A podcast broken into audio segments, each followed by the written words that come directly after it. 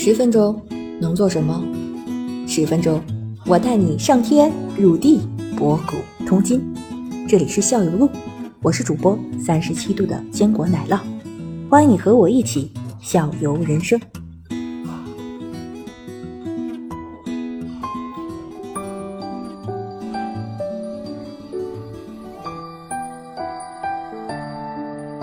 呃，如果要练的话，拳击是首选，然后泰拳是第二选择。哎，为什么？我找了一个搏击教练，他这没有教泰拳，所以我就选择了，就是我想跟他学拳击。刚才听这个介绍，就好像泰拳限制更少一点，好像攻击力、实用性都更强。为什么您不推荐泰拳，而更推荐拳击呢？会过度自信。啊，因为你你泰拳它是场地啊，有有裁判呐、这些你可以用很多腿啊，用膝盖什么的。因为你摔倒之后，裁判会保护你。如果揭露的话，你摔倒之后是没有裁判的，没人保护你了。别人上来直接爆头，直接踢一脚头，那人人就废了。拳击它它它讲究的是两条腿是个支点，就是两条腿永远是保持平衡的，让你身体不摔倒的。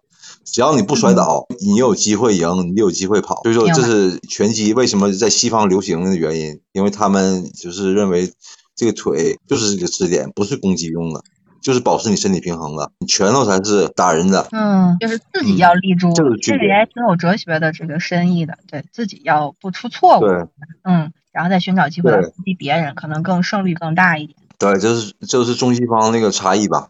对，嗯，在平常练练习练习的时候，就是说你比如说呃半年一年，你这个泰拳的增长是主要是哪些个参数在增长？力量、速度、啊、耐力，然后还有一个招式，哪些个是你追求的？它就是肌肉记忆，就是说你经常练动作的话，你这个动作那个你你练完之后，你马上你身体会不由自主的就是进行下一个动作。假如你第一个是你右手挡了一下，挡完之后，你马上下意识就左手就打出去了。或者是你你正面左脚踹完之后，你马上右拳头跟上去，就是肌肉记忆，这这个是很很重要的。然后还有的话就是身体平衡性，练了一年多以后，身体平衡性变得很好。你像刚开始的时候，一条腿站着的话都晃来晃去的，现在的话踢一百次，左左右后踢，左腿那个侧踢一百次，右腿的侧踢一百次，这些都是很轻松做完了，就是。腿部力量也上上。平衡性，然后呃肌肉记忆，这些都是提高很大的。水哥，你尝试过没尝试过一个东西叫做叶问蹲？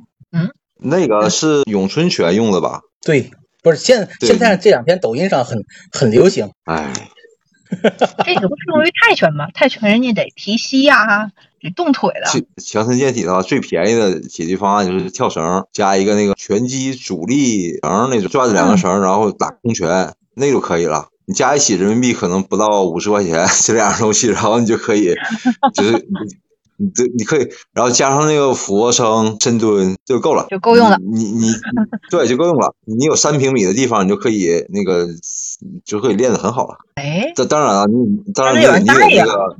嗯，对，得有人带你，就是做一些基本的那个基本的动作。就是练习的话，就是让你那个练习那个肌肉记忆，不同的组合，不同的组合拳。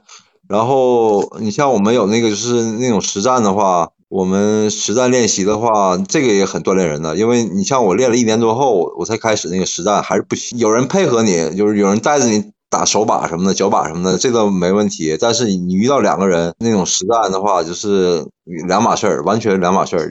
就是你的动作可能全都忘了，嗯，因为对方不会不会告诉你让你打哪儿了，对不对？就是你们俩都完全就自开始自由实战了，就是就是这这个的话，自由实战，呃，用词很准确。当当自由实战的时候，就是说你你是不是要选一个跟你体量差不多的人在在？没有，我们只跟只只有跟教练，因为他能控制得住，啊因为他知道那个轻重，他能看出很多我们的漏洞嘛。如果我们两个人都水平差不多的话，那很有可能出危险的。我们下手不知道轻重的话，一下子真的打中要害的话，就是麻烦了。对练的时候没有防具吗？穿吗？呃，我们如果是水平差不多的时候，我们要就带的，我们要带那个呃下面的和带头的都要带的，就保护隐私部位的要带，然后牙套要戴，裆部的然后。那个头盔也要带，然后你看拳套、肘、手肘的那个保护套，呃，小腿的那个保护套都要带的，因为这些东西都是那个伤人比较狠的部位。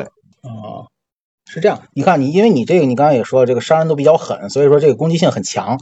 那么你在练这个嗯泰拳的过程中，这些攻击性的招式你练完以后，你们这套泰拳这套里边教不教人一些个，除了躲啊，除了躲这个词，有没有一些个防守性的东西？因为躲肯定是防守，比如说躲避这个，比如说这种格挡、顺势化解，啊比如说那种太极那种或者顺势化解，你们在这种泰拳里面有吗？有啊，本能啊，这都是那个基本锻炼的、基本训练的。格挡，然后把你拨开，拨开之后，我们练的话，一般都是拨开之后马上进行反击。对，所以说这时候练和不练的另一个区别吧。